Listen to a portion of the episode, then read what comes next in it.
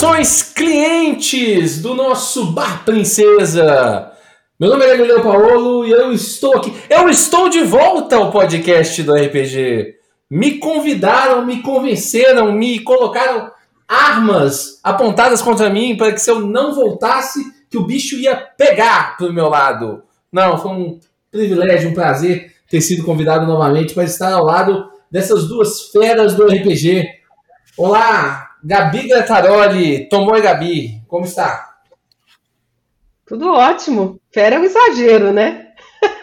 Só para constar, a arma colocada na, na, cabeça não foi da minha parte. Mentira, foi sim. Saudações canadenses, meu amigo Trielli. Opa, e eu também. Eu tentei soltar um comando, mas soltou palavras, né? Então eu falei assim: apresentar! Aí tentamos ver se ele vinha hoje também. E hoje eu estou aqui de volta com vocês e com o pessoal que está no chat da Twitch. Então quero convidar, não o pessoal do chat que já está conosco na Twitch, mas você que está escutando esse podcast que ainda não está inscrito no nosso Bar Princesa. Estamos na Twitch, estamos no YouTube, estamos no Instagram Estamos no Facebook, estamos. Eu não devo ter falado. Twitter. Estamos no Twitter também. Bar Princesa BR. Além de que vocês podem acompanhar no nosso site, barprincesa.com.br, para saber do nosso calendário e de maiores informações sobre as nossas transmissões. Hoje é uma segunda-feira, o dia que nós estamos gravando, uma segunda-feira brava. Então eu, eu, hoje eu estou na água mineral Estou na água mineral, eu não estou bebendo nada, porque a semana vai ser longa. Alguém está bebendo alguma coisa por aí? Não, bebendo sempre, mas no meu caso aqui hoje é um Crush Diet, que é raro aqui, então estou aproveitando. Gabi? Eu estou no meu horário, eu ainda estou trabalhando antes e depois do podcast, então eu estou na água. Não pode beber no trabalho, né? Esse trem do trabalho é pesado, viu? Saudações aqui para o nosso mestre taverneiro que acabou de logar na Twitch. Igor Aires, satisfação, meu amigo Ralphin. Isso é das antigas do RPG. Obrigado a todos, não só o Ralphin, a todos que estão nos acompanhando aqui. E hoje iremos falar especificamente milhares, milhares de pessoas, eu devo dizer para vocês, perguntaram depois de assistir o nosso primeiro podcast de RPG, porque nós falamos na primeira, no primeiro episódio sobre como iniciar na Adventures League. E aí a pergunta que mais surgiu foi como são as campanhas na Adventures League? E aí é que nós chegamos nessa pergunta que motivou o nosso podcast de hoje, senhores. E aí eu já quero deixar essa primeira pergunta em aberto para você, Trielli. Como são as campanhas na Adventures League? Ah, ótimo você ter perguntado isso, porque dando sequência no último podcast, é, a pessoa sempre está muito preocupada no personagem, e o importante é você ver com seu mestre a campanha que você vai ter. Tem três tipos de campanha. Hoje eles chamam da campanha atual, ou seasonal, em inglês, né, a sazonal. Tem a histórica, e tem a campanha Masters. Né? São três tipos de campanha e cada uma contém sua própria coletividade de regras. Ah, então dentro da Adventures League eu tenho três modelos de campanha diferente. Eu mesmo não sabia disso aí. Hoje eu estou igual você, ouvinte do podcast, porque eu mesmo não tenho essas informações aí. Então eu vou pesquisar e perguntar a eles. Gabi, me explica mais sobre esses três tipos de campanha. E mais ainda, existe um modelo, dando continuidade ao nosso antigo podcast, tem um modelo específico para quem está começando? O ideal para quem está começando é, é procurar as aventuras das, a, das temporadas atuais, que é a campanha sazonal. E existe uma quarta campanha secreta, entre aspas, na verdade, que é a campanha alternativa também. Porque existem alguns mundos, a, a Adventures League ela é baseada, em sua maioria, em Forgotten. E a, algumas, algumas campanhas, elas são fora de Forgotten, como, por exemplo, nós temos uma campanha que ela é específica de Eberron, e agora é, acredito que a gente vai ter mais uma campanha em breve aí que vai ser adicionada na AL. Por enquanto, está rodando o conteúdo como não Adventures League, que é a parte de Ravenloft. Mas isso é teoria. Então, peraí, deixa eu ver se eu entendi. Aqueles três modelos que o Álvaro explicou são de Forgotten. Isso. E esses outros que você falou são. Eu não entendi muito bem se isso são mundos diferentes ou se são modelos diferentes de campanha. Elas, elas são planos ou mundos diferentes. Como, por exemplo, o Eberron é um mundo completamente diferente. Então, ela, é, existe uma campanha da Ellie especificamente para Eberron. E essas campanhas elas são alternativas. Hoje só se tem Eberron como campanha alternativa, mas outras podem ser adicionadas em breve. Mas é um modelo de campanha diferente, então? Ela, todas as campanhas têm suas regras próprias, é, incluindo a alternativa. Eu vou, eu saí um pouquinho da sua pergunta, você me perdoa, mas é porque eu, é, eu queria colocar eu queria colocar essa, é, essa, essa, essa quarta, essa quarta campanha também que é importante citar. É, mas para quem está começando, é, a sugestão é começar sempre pela, é, pela, pela campanha que está acontecendo agora. Porque está saindo material novo, existe toda uma, uma hype, uma continuidade da, daquela história, como já tem, como é a campanha que está tá saindo material é, atualmente, é muito mais fácil você encontrar no modelo da L, que você pode jogar com DMs diferentes, em mesas diferentes, muito mais mesas daquela campanha que está acontecendo agora e ter continuidade na, na história, você jogar todas as aventuras daquela, daquela campanha, sendo que seja a campanha atual, que é a sazonal. Então, senhores, já tivemos então a, a colaboração aqui do Daniel aqui no, no nosso chat, dizendo inclusive que Ravenloft está confirmadíssima como campanha oficial da Adventures League já a partir desse mês de junho. É a novidade que fica aqui para vocês. Mas eu quero saber mais desses outros modelos sem ser o sazonal. Porque, para ser bem sincero, eu mesmo estou surpreendido. Eu achava que só tinha essa campanha que estava rolando. Álvaro, me explica melhor dessas outras duas, esses dois outros formatos aí. É, o que eles tentaram fazer, até para ficar fácil o entendimento, é tentar separar o conjunto de regras, porque de vez em quando sai muita regra ou livros novos, e eles tentam ficar incluindo em, em campanhas diferentes. Então, a histórica, ela sempre vai ser todas as outras é, ALs que já existiram antes, numeradas, é, antes da atual. Então, nesse caso, a histórica vem desde a Season 1 até a Season 9, porque nós estamos na Season 10. Então, todos esses jogos para trás são considerados históricos e tem que seguir a, a regra de criação é, da histórica. Essa da histórica já, já, já me complicou um pouquinho. Quer dizer, então, que eu posso ir jogando as histórias antigas. Sim, você pode jogar todas as antigas dentro do mesmo conjunto de regras. Mas essas antigas elas têm regras diferentes? Porque cada campanha sazonal ela tem regras diferentes ou não? Ótima pergunta que você fez. Quando elas caem no bolo da histórica, elas ganham um conjunto de regras só, independente do conjunto de regras da criação delas. Quando elas foram criadas, elas podem ter sido feitas com um conjunto de regras específicas. Mas quando ela cai para o histórico, ela cai num grande caldeirão ali. Que é o que vai acontecer no, no, na próxima, quando começar a próxima sazonal, essa atual 10 vai cair para esse caldeirão agora e vai mudar as regras para histórica. Entendi. Então lá na histórica existe um conjunto de regras que aquelas lá vão, quando elas caem lá, elas se adaptam àquelas regras lá. Perfeito, ótimo, excelente. Mas você falou de três modelos. Qual que é o terceiro modelo, Gabi? Você lembra? A, a última campanha que a gente não comentou ainda é, nós comentamos da alternativa da sazonal da história, que é a Masters.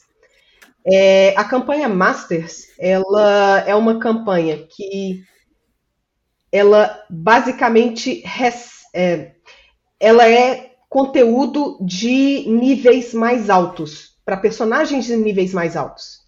Geralmente as campanhas sazonais, elas, os personagens eles começam ali do nível 1 e eles vão evoluindo e elas não seguem até ali nível 11, é, nível 11 mais, nível 17 mais, que é o Tier 3, Tier 4, que são os, os níveis mais altos, até mesmo porque os, os livros que de aventuras que saem, geralmente, eles vão ali naquele range mesmo de, é, de nível 1 a 8, 1 a 10, mais ou menos.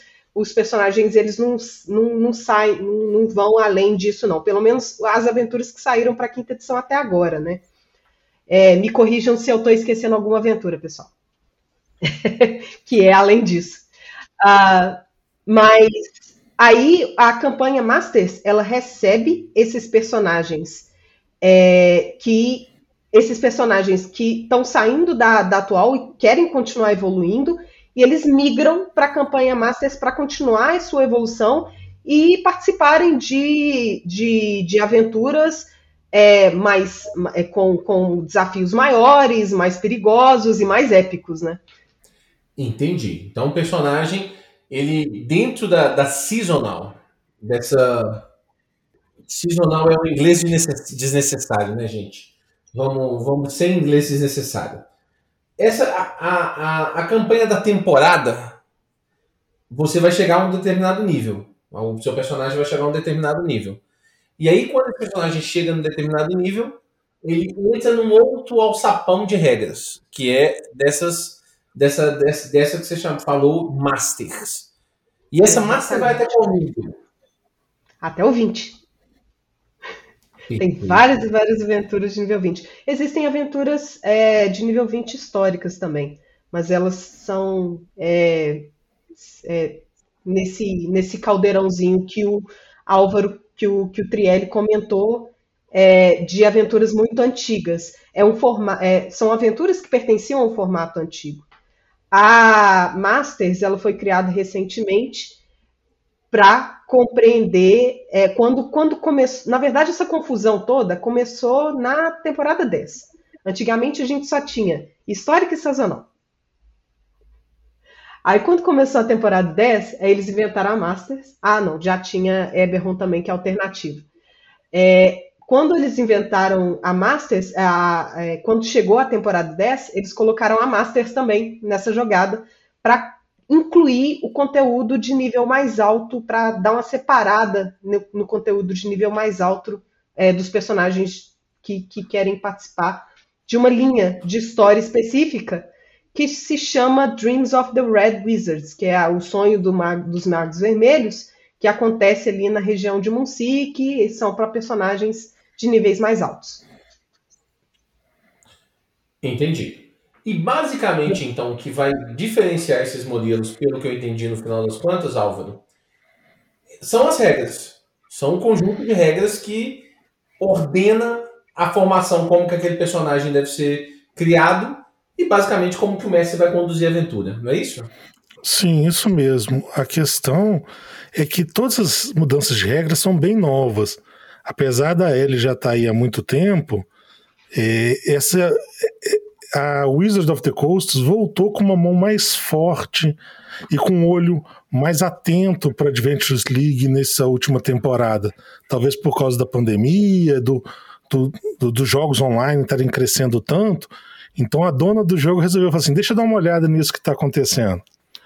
E aí isso criou é uma certa confusão porque ela está colocando do jeito dela. Mas basicamente é isso: existem é, um manual para cada uma dessas campanhas. E o manual vai falar quais são as raças que são possíveis, quais são os livros possíveis e como que você vai fazer para subir de nível. Um exemplo que eles dão simples é que tem uma dessas campanhas, você só sobe com oito horas jogadas, o que não é o normal. O normal é quando você acaba uma aventura, você ganha um nível. Então isso tudo vai estar bem explicadinho no manual de regras. Ficou bem claro para todo mundo. Uma pergunta importante, Gabi. Esses manuais de regras, eles já existem em português ou só em inglês? Alguns é, foram traduzidos, inclusive foi pela comunidade mesmo que eu, o Trielli, participamos, que é o pessoal da Adventures League Brasil.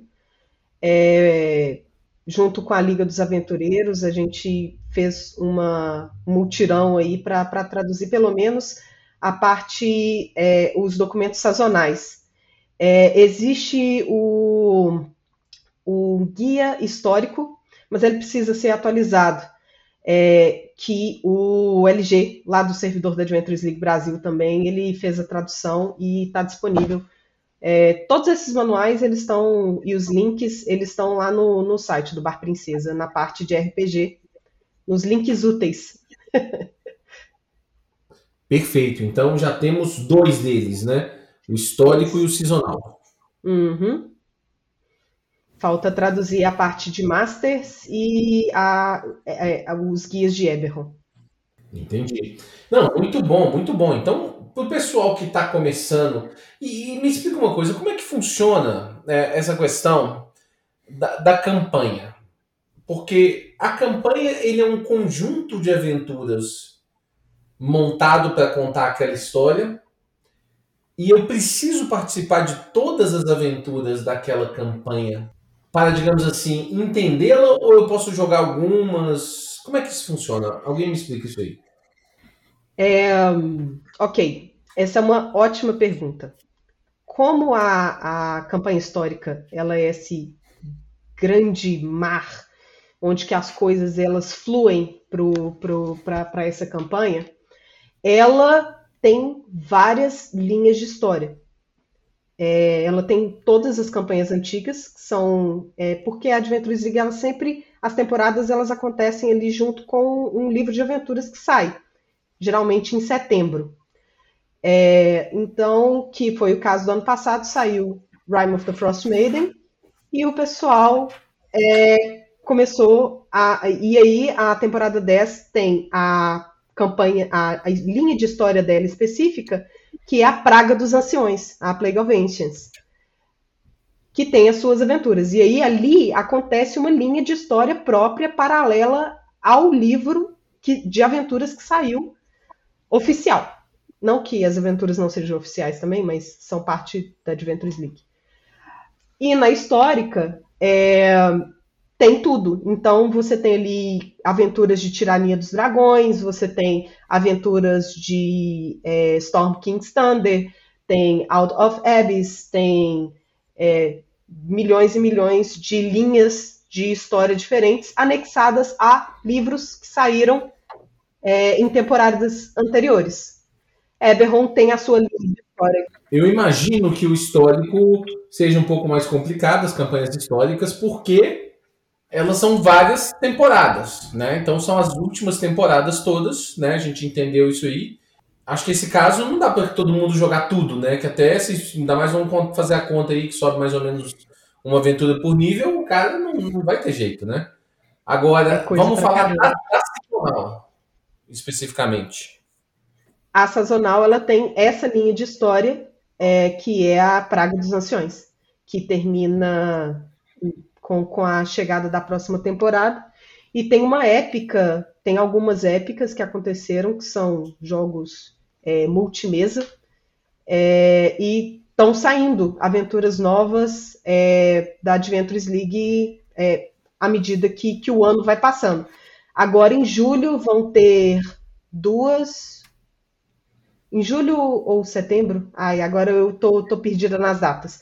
Mas é, eu acredito que pelo menos eu sei que em setembro vão ter, com certeza, mais duas aventuras novas da, da temporada corrente sazonal da AL e uma épica nova de Tier 2 que uh, eu acredito que vai estar tá encerrando a temporada. Tá, mas Álvaro, me, me ajuda nesse ponto a entender esse aspecto a pessoa precisa jogar todos os jogos dessa, dessa season para ela poder ter completado essa campanha, digamos assim? Não, na verdade, o que acontece? É, tem que lembrar, nós temos que ter em mente que a L ela tem dois principais focos de origem de, é, de aventuras. O primeiro foco são os livros oficiais, que chamam de hardcover, né, os capa dura, que vem a aventura, que ela não é modularizada, ela é uma aventura que te explica o ambiente todo, que fala o que os PCs podem fazer e que você pode jogar ela dentro dos, é, dos parâmetros da AL. Se você for jogar esse tipo de aventura, você vai ter que jogar o livro quase todo para você entender o, o, o metaplot. Já quando você está jogando essas aventuras modulares, que são que a gente geralmente vê nos eventos que a gente tem mestrado ou no servidor da L Brasil, essas modulares elas são mais amigáveis para quem está jogando no sentido de que elas têm uma história própria entre si, tem uma linha de metaplot passando por trás. Geralmente eles tentam fazer isso em trilogias, né, de três em três aventuras, para a pessoa não ter que jogar tudo para poder entender. E até sendo bem sincero, é muito difícil os personagens é, ficarem mudando muito, mesmo dentro da história, apesar de algumas poderem, entre é, as campanhas, porque, como a gente falou, é uma história individual né, de cada personagem. O próprio dono dele acha esquisito. Por exemplo, tô jogando Avernus, tô lá no inferno, aí eu vou vir jogar umas duas na ilha de Monchês, depois eu vou voltar. O cara mais ou menos foca em uma das seasons para aquele personagem e depois ele joga outra season histórica com outro personagem. Isso é o mais comum. Entendi mais ou menos. Você, você explicou então que tem um livro grande, um livro que, que tem basicamente a história mais completa, um capa dura, digamos assim, que é a história da campanha, digamos assim. E aí, mas não é muito o modelo que é utilizado na Adventures League. As Adventures Leagues usa as aventuras mais modulares. É, as aventuras que são postas à venda para Adventures League são mais modulares, isso mesmo. Entendi. Perfeito, perfeito. Mas dentro da Adventures. Qual é, a campanha agora eu sei que é o Rime of the Frost, Frost Maiden. É isso. Esse é o livro oficial. É o livro e aí, justamente, as ALs modulares chamam Plague of the Ancients né, a Praga dos Anciões. Que é no mesmo settings, mas são histórias concorrentes. Ah, esse é o ponto. Então essas histórias elas acontecem paralelamente à história principal. Ela vai correndo junto.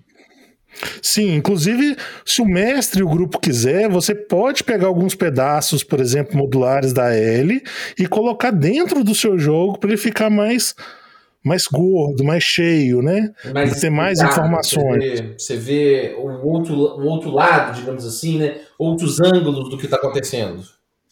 Sim, um, um, exemplo que acontece fácil é, por exemplo, tem uma tribo de Goliaths na, no livro que ele tem uma certa prioridade, acontece algumas coisas lá, mas na L, as três ou não, só cinco primeiras aventuras praticamente se passam com você ajudando essa tribo de Goliath. Então você entende muito mais sobre ela, muito mais sobre o drama. Não que precise para o jogo ser bom, mas são coisas que estão aí em volta. Entendi, então. Entendi. Gabi, você começou a explicar um pouquinho sobre essa questão de épicas, que eu já sei o que, que significa, mas talvez as pessoas que estejam nos ouvindo talvez não saibam o que são as épicas. é, eu acabei incluindo esse assunto e é verdade. As épicas, elas é, são aventuras que elas acontecem geralmente em eventos. Ah, dificilmente você vai jogar uma épica fora de um evento, porque as épicas são aventuras que elas rolam multimesas. Então, as, as várias mesas que estão acontecendo ali naquele evento, ao mesmo tempo, elas interagem entre si. Às vezes você tem um, um boss gigante que ele vai de uma mesa a outra, pega o personagem, rebeça na outra mesa, o, a, as, as, mesas elas a, vão para, para elas, é, a, os personagens das mesas diferentes eles participam de missões diferentes. Existem vários tipos de interações diferentes que acontecem nesses eventos multimesas. Um, é, bem, é isso. É basicamente uma aventura que acontece com várias e várias mesas. A última épica a gente rodou uma épica é, num evento aqui no Brasil beneficente é, no final do ano passado, foram quatro ou cinco mesas acontecendo ao mesmo tempo. Temos aí, tipo, 25 jogadores jogando é, a mesma aventura ao mesmo tempo, basicamente. Com vários ah, mestres diferentes. E essas épicas, é, você comentou aí, na última fala sua, não nessa, que elas são meio que o final da, da, da temporada, é isso? Ou não? Ah, não, não, elas acontecem ao decorrer da temporada. É, eu comentei que vai, geralmente as temporadas elas fecham com uma épica, uma épica de encerramento. Entendi, entendi, entendi completamente. Tá, uma pergunta que pode ser importante, pode ser que alguém esteja fazendo essa pergunta. É como que um personagem, como é que é essa transição de um personagem para uma campanha para outra? Fala comigo, Álvaro, me explica melhor isso aí. É, isso é, é muito importante porque, como vocês viram, de vez em quando as, os níveis acabam, né? O assunto, as aventuras acabam em algum momento, e você quer jogar outras mesas, quer experimentar outras ideias. Então tem um conjunto de regras bem específico que ele limita como que isso vai acontecer, até para manter a regularidade, porque como Agora as regras estão variando nem tanto, estão variando menos, mas quando elas variam muito, você não quer que um personagem cheio de itens mágicos, é, bem desequilibrado, caia numa mesa de outras pessoas que não tiveram acesso a coisas similares e possa causar aí um mal-estar. Então, nesse sentido, é, eles puseram regras específicas para você poder migrar entre mesas. A primeira migração que eu vou falar é, entre a campanha atual para a campanha Master. Para você sair da campanha atual para a campanha Master, você tem que estar tá pelo menos no quinto nível do seu personagem na campanha atual. Senão você não pode nem sair, você tem que jogar cinco níveis dele na campanha atual. Entendi, entendi. Essa é a primeira regra que existe. O cara não pode sair da Master se ele não tiver cinco níveis da campanha dele. Não pode sair da atual. Não pode sair da, da sazonal. Atual, da sazonal, desculpa. Entendi. Perfeito. O que mais? Quando ele consegue o quinto nível, ele pode escolher se ele vai para Master, que é voltada para o nível alto, ou se ele vai para Histórica. Se ele for para Master, ele não pode voltar para atual. É um caminho de só ida. Perfeito, entendi isso aí também. Se por um acaso ele resolver jogar com os caras mais over, ele não desce de novo, porque provavelmente os itens lá que ele pode adquirir deve ser de um outro nível, e se ele trouxer esses níveis para de baixo, pode ser que ele desbalanceie o sistema, né? Imagino que seja. Sim, sim. Um dos seja esse. E da Master, o único caminho que ele tem, se ele não quiser ficar com a Master, é ele ir para histórica. Ele ainda pode ir para histórica. Mas a histórica também é um caminho sem volta. Entendi. Então, nesses dois casos, se o cara saiu da seasonal. Ah, não, mas me explica o seguinte: e se ele for da seasonal para histórica?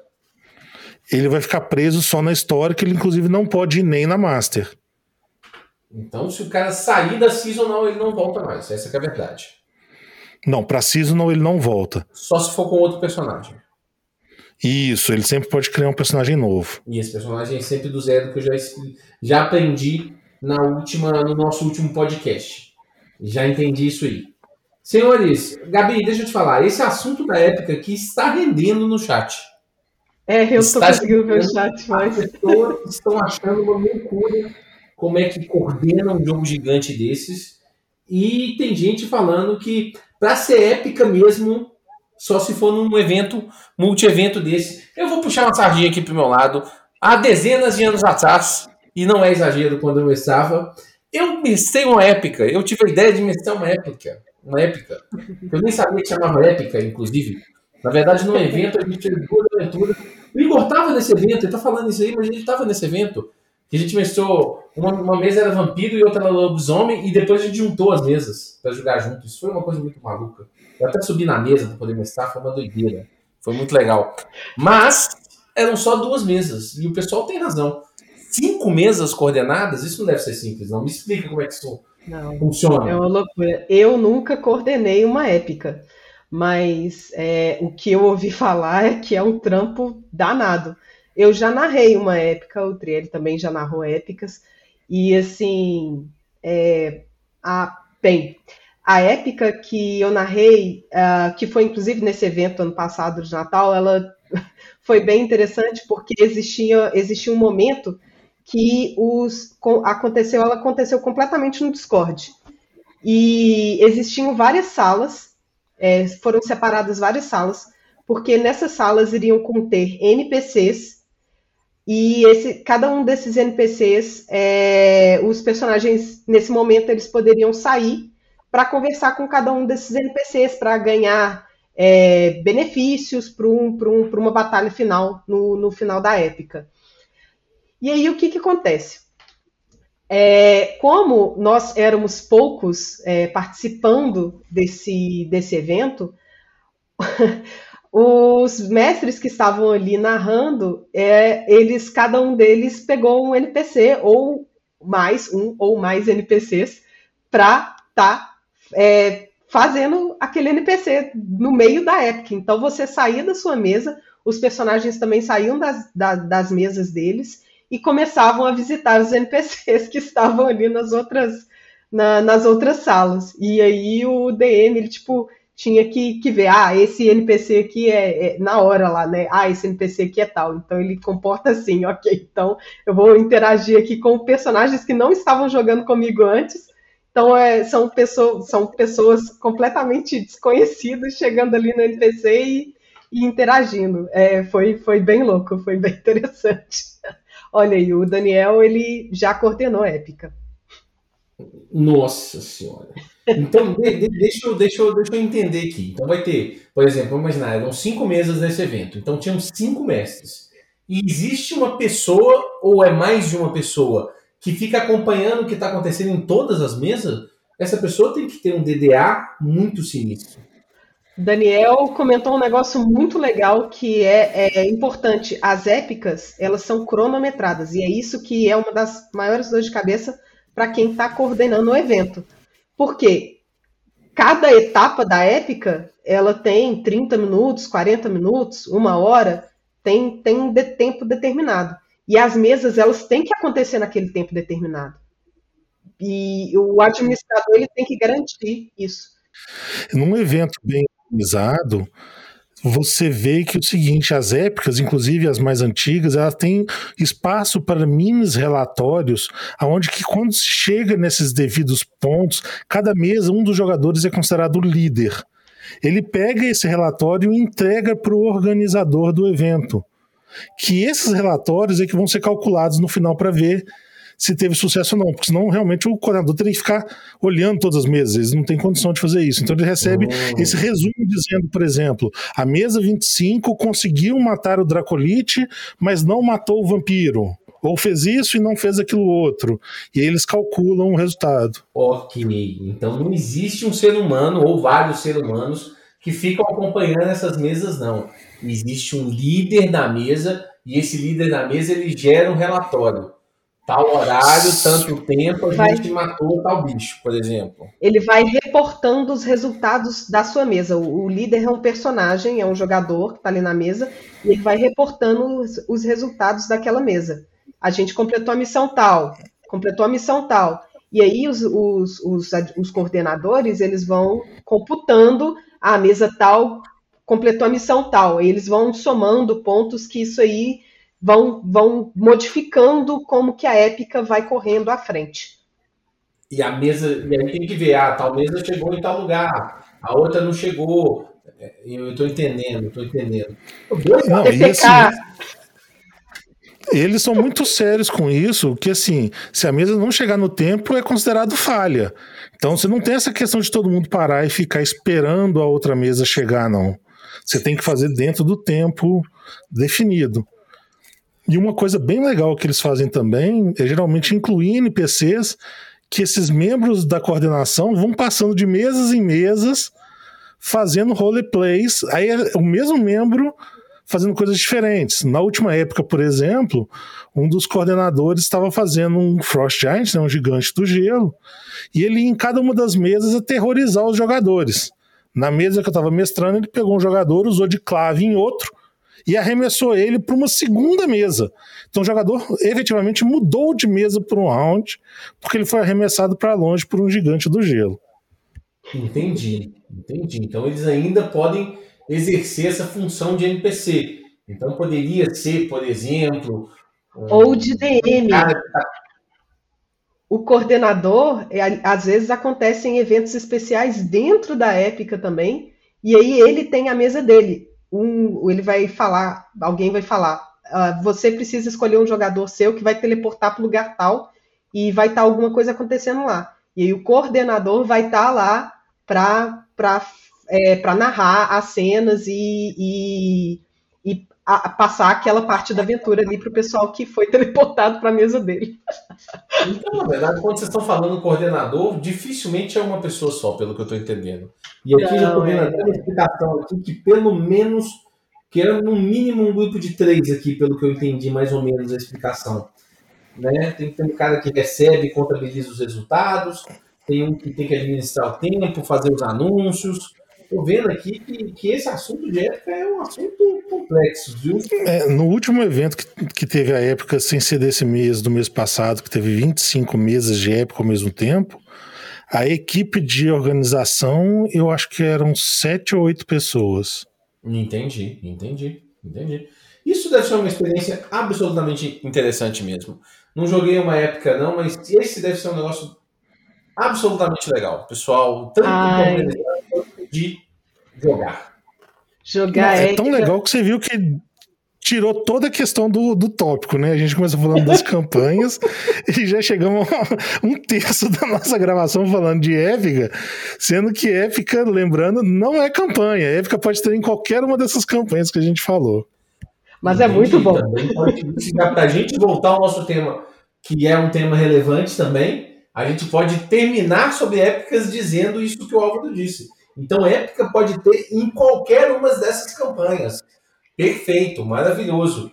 E eu já vi gente perguntando aqui que, que essa, esse, esse, sistema de como, como que muda de uma campanha para outra, voltando nesse assunto, é, muita gente está falando aqui. No nosso site lá no Bar Princesa, existe um gráfico para explicar como que funciona essa questão de mudança de campanha, de uma campanha para outra. Se eu estou na seasonal, vou para não sei aonde, vou para não sei... Agora, uma coisa que eu não estou conseguindo enxergar é que provavelmente, então, da alternativa não deve dar, dar para ir para outros lugares, não, né?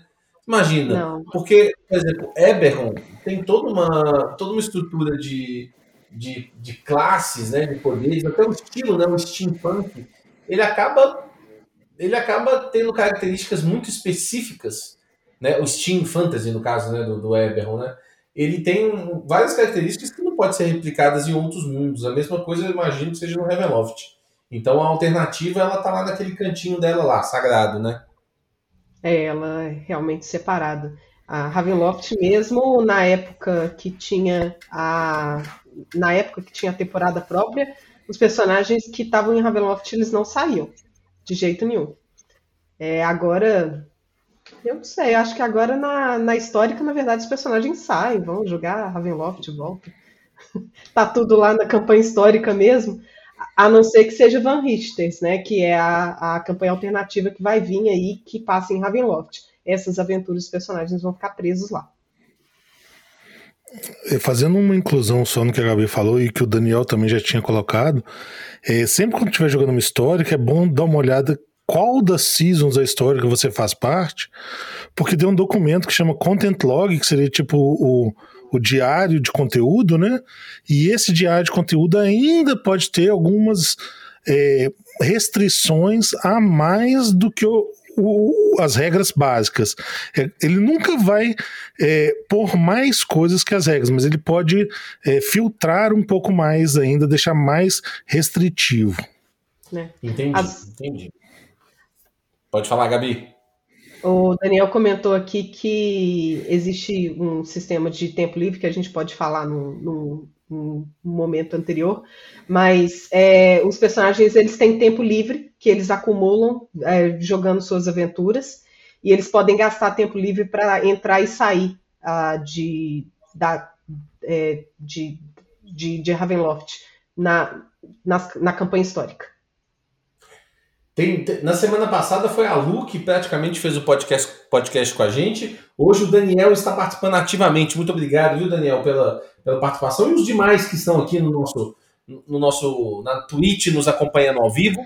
Se você quer nos acompanhar ao vivo, você já sabe, né? Acompanha lá, vê no nosso Instagram, nos acompanha nas redes sociais, que tem o nosso calendário de gravações direitinho, inclusive. É legal, é legal essa interação automática. Pelo que eu lembro de Ravenloft, do que eu lembro de Ravenloft. Ravenloft não é. Existe até formas de sair de Ravenloft. Mas não é uma campanha para você sair de Ravenloft, né? Então imagino também que mesmo na L isso deve ser um padrão, né? É, não, uh, não, é, não é o padrão, definitivamente. É mais é uma questão específica da, da Adventures League mesmo. É o que a gente está comentando. Como a, o livro com as aventuras novas é, que, que é, não passa só em Baróvia, né? Tem, tem os outros os outros domínios do medo também de Ravenloft. E aí vão ter aventuras da, da Adventures League específicas para esses outros domínios do medo. É, nesse caso, os personagens que estiverem aí nesses, em cada um desses outros locais, eles não eles vão ficar presos é, e não vão poder usar tempo livre para sair, provavelmente ainda não tem né, o, o guia de campanha da, do Van Richters, mas é, ou seja, são só suposições, mas baseado no que foi no passado, né? Perfeito, perfeito. Vamos, vamos entrar nesse assunto aí do tempo livre, que eu mesmo, como não não praticante do jogo da Adventures League, eu, eu mesmo não sei nem do que, que se trata esse assunto. Tá. É o seguinte: é... quando você termina uma aventura dentro da Adventures League, você ganha um conjunto de recompensas. E essas recompensas vão estar escritas no final de cada aventura. Geralmente, o normal de você ganhar é nível, tirando a questão da Master, que, segundo no Tier 2 para cima, aumenta para 8 horas, mas geralmente você ganha um nível por aventura que você faz, você ganha uma quantidade de ouro pelo número de horas que você jogou dentro do seu nível. Você ganha, por exemplo, se você está no Tier 1, é 20 golds por hora, você jogou 4 horas, você ganha 80 peças de ouro.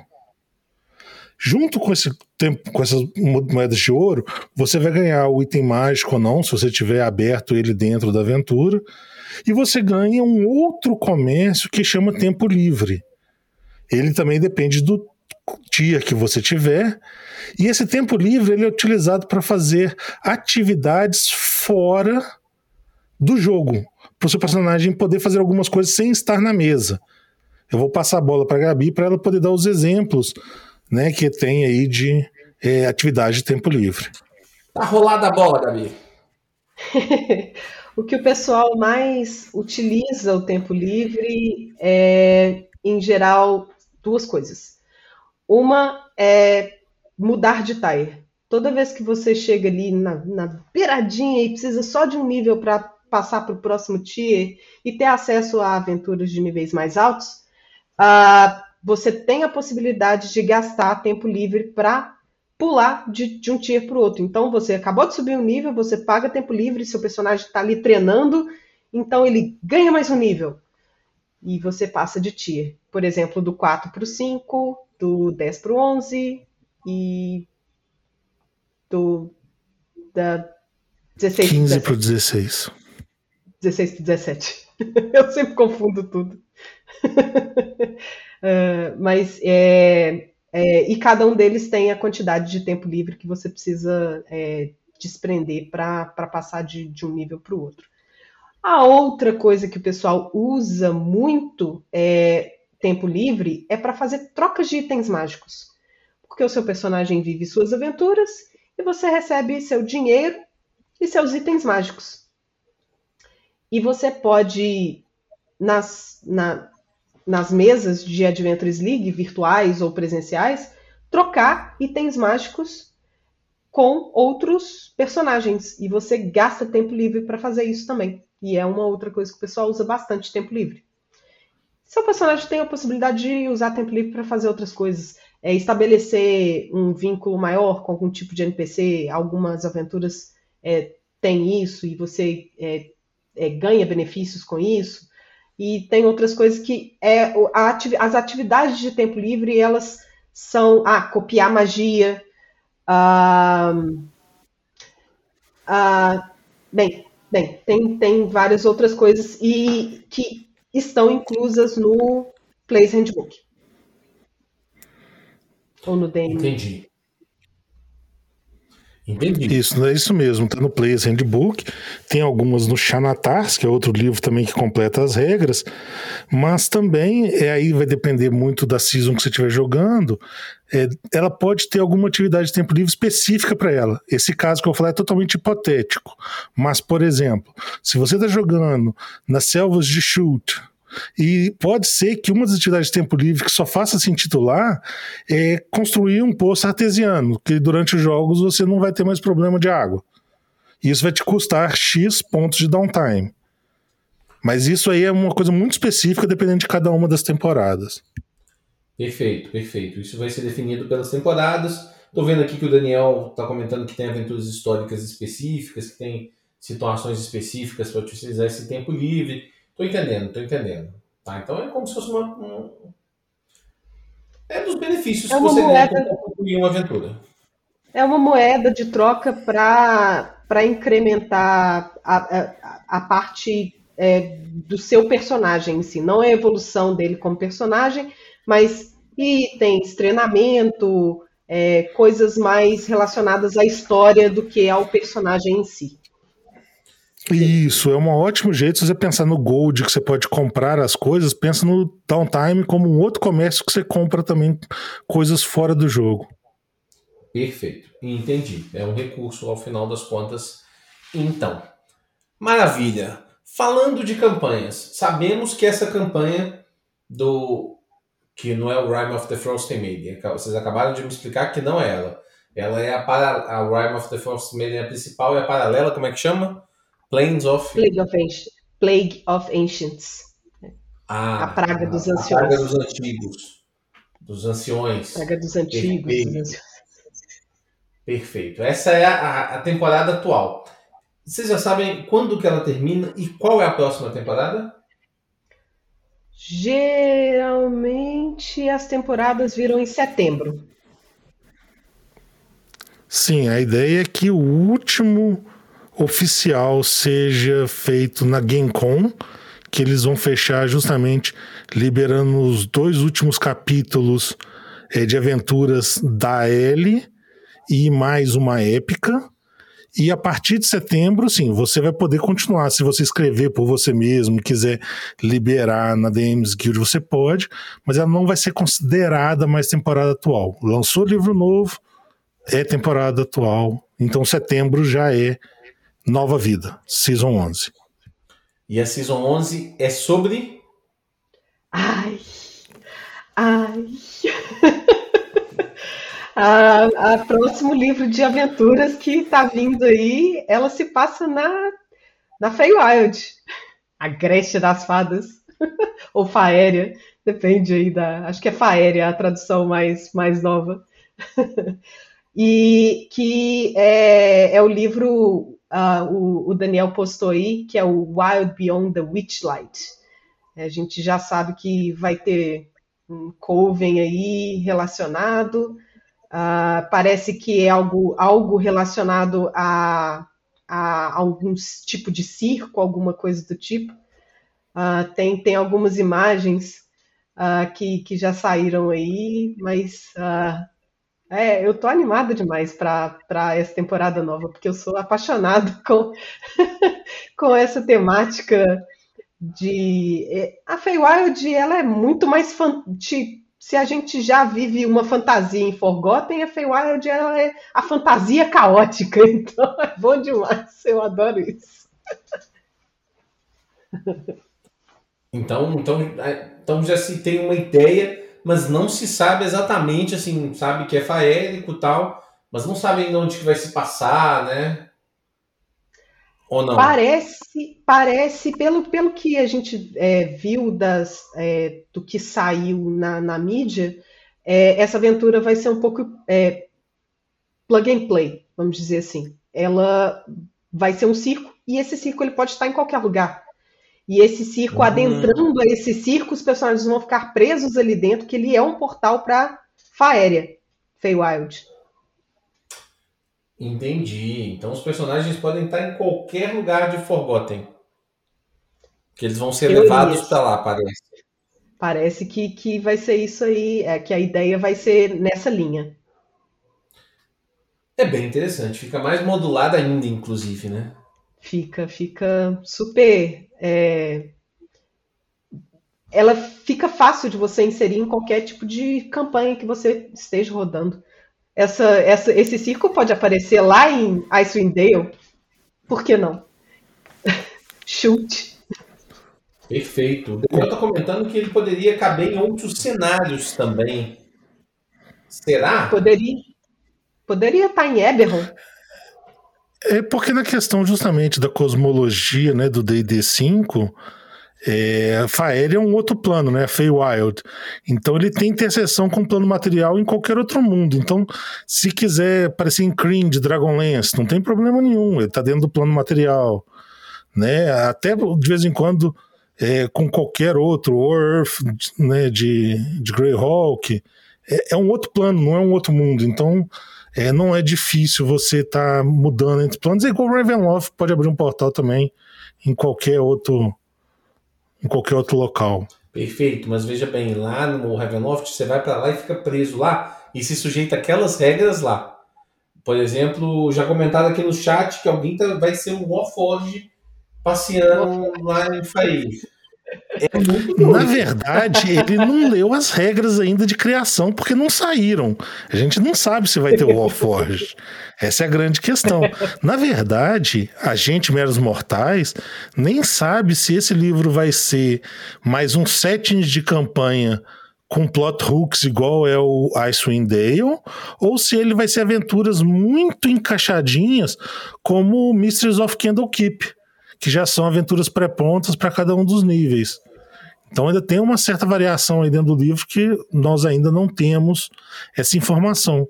E a única coisa que nós sabemos é que além dessas vão ter as modulares também que sempre tem. Então vão ter pelo menos muito material aí para o próximo para a próxima season.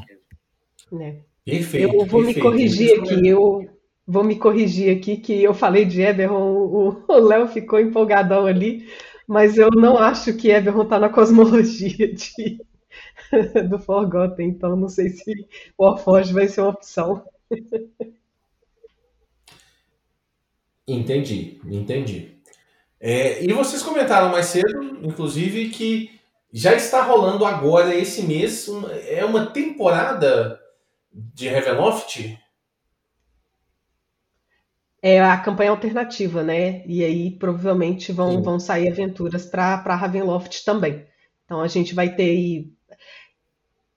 O meu chute é que eles vão encerrar o que a gente tem de Masters, a linha que a gente tem de Masters. Eles não vão terminar o Masters, mas eles vão encerrar a linha de histórias, as aventuras que estão saindo para aquela linha de histórias que é a Dreams of the Red Wizards. É, ela vai acabar ali, vai é, não, não vão ter mais aventuras que vão sair para essa linha de histórias. A campanha Masters vai continuar, porque tem Kindle Keep, podem ter outras coisas no futuro. E Ravenloft vai colocar, vai preencher esse vazio. Provavelmente vai ter aventuras que vão sair especificamente para a campanha alternativa de Ravenloft. Entendi. E o cara vai poder sair, por exemplo, de uma campanha de Forgotten e ser, ser dominado pelas brumas. Ser levado. Não, vai fazer personagem de nível 1 lá em. lá no. no lá, lá em Ravenloft mesmo. Mas aí. Então ela não substituiria a campanha Master. Não, não. Não vai sair da campanha Masters para ir para Ravenloft, não. É uma campanha nova, separada, lá no seu cantinho, no seu lugar. Entendi. Quer dizer, entendi mais ou menos. Não, não entendi então a sua última colocação. Ela, não, ela vai ser uma campanha independente. É, o que você está imaginando. é, a- o, o que eu, sim, é, o que eu estou comentando é porque a gente tem aí os escritores hoje alocados para escrever aventuras para a campanha Masters. Que existe a linha da Dreams of the Red Wizards que ela deve acabar em algum momento. E aí esses escritores, eles vão estar desalocados e eles podem trabalhar numa outra coisa, por exemplo, as aventuras de Ravenloft. Ah, tá. Não, entendi. Entendi. Aí eu entendi. É, eles vão começar lá. Eles vão escrever outras coisas lá, entendi. Não. Mas não, tem, não é que uma campanha está substituindo a outra, não. Entendi. É, não, isso aí também tudo é muito uma, uma opinião né, da Gabi com base no que ela tem visto. Que vamos né, deixar também aberto aqui, nós não temos nenhuma informação interna sobre isso. Então, assim, é, essas pessoas não trabalham para Wizards of the Coast, eles põem os livros na Dames Guild, eles trabalhavam na Red War, que é a antes da Dreams of the Red Wizards, que eles podem fazer isso, ou podem também simplesmente falar, não queremos escrever para Ravenloft, vamos fazer outra coisa. Sim, Perfeito. É... Uma teoria. Isso. é, pura teoria mesmo. Ahn, o Léo comentou que nível 1 em Ravenloft é tenso. É, eu li ah, no, quando saiu a notícia de que a campanha alternativa de Ravenloft sairia, é, que os personagens eles seriam criados para cada aventura, para o nível daquela aventura. Ah, então eu acredito que se não tiver aventura de nível 1, você não começa no nível 1. Você vai adaptar o seu personagem para o nível daquela aventura para jogar. Perfeito. Senhores, o papo está bom, mas está na hora de fecharmos a conta e passar régua aqui no nosso podcast. Primeiro, quero agradecer o pessoal do chat que faz esse podcast com a gente. Obrigado a todos. Léo, Renato, Daniel, Igor, tantos outros que estão aqui com a gente. Muitíssimo obrigado. Esqueci de falar o nome de alguém, provavelmente. Me perdoem. E quero agradecer as estrelas dessa companhia. Álvaro, muito obrigado, meu amigo. Eu agradeço muito a gente estar tá fazendo isso daqui. Realmente é um projeto aí de, de coração. Né? O que a gente puder também melhorar, por favor, deixem aí os, os comentários. Se não for aqui na live, comentem também no nosso site, né? Bar Princesa BR. Nós também estamos ainda fechando a agenda direitinho, mas a gente sempre coloca esses ao vivo como podcast também, a gente sabe que nem sempre as pessoas têm, né? Esse luxo do, do, do horário à noite, né? Então, assim, é, você vai estar sendo bombardeado pela gente. Se quiser ouvir, tem várias opções. E segunda-feira, próxima segunda, tem jogo ao vivo com essa excelentíssima DM que está aqui, né? Dividindo a tela com a gente né? Segunda aventura de quatro, ou segunda de cinco. Agora eu tô perdida, ela que pode falar. Mas sobre Munches. Espero ver todos que né, puderem estar lá vendo né, as grandes tretas que a Kate vai trazer aí para esse mundo da Gabi. Tô animadora para esse jogo de segunda-feira, vai ser bom. Gabi, faz um trabalho desse jogo de segunda-feira, inclusive agradecendo a todos e dizendo a vocês: estamos lá nas redes sociais Bar Princesa BR e estamos no nosso site barprincesa.com.br. Fala, Gabi. Uai, agradecer a presença de todo mundo. Daniel participou bastante aí hoje. Obrigada, Dan, dando um monte de informação sempre. Daniel conhece, tá na Adventures League há milhões de anos já, super experiente. Então, obrigado pelas informações aí. E cola aí no bar, tem RPG, mas tem séries, tem filmes, tem board games. Ah, quinta-feira! Quinta-feira a gente, talvez, vai streamar um jogo de Pandemic ou de ah, Terra Pandemic. Mística. A gente ainda vai. Vai ser Pandemic? Então é Pandemic. Vamos vamos estar tá aqui jogando ao vivo, tentando conter a pandemia.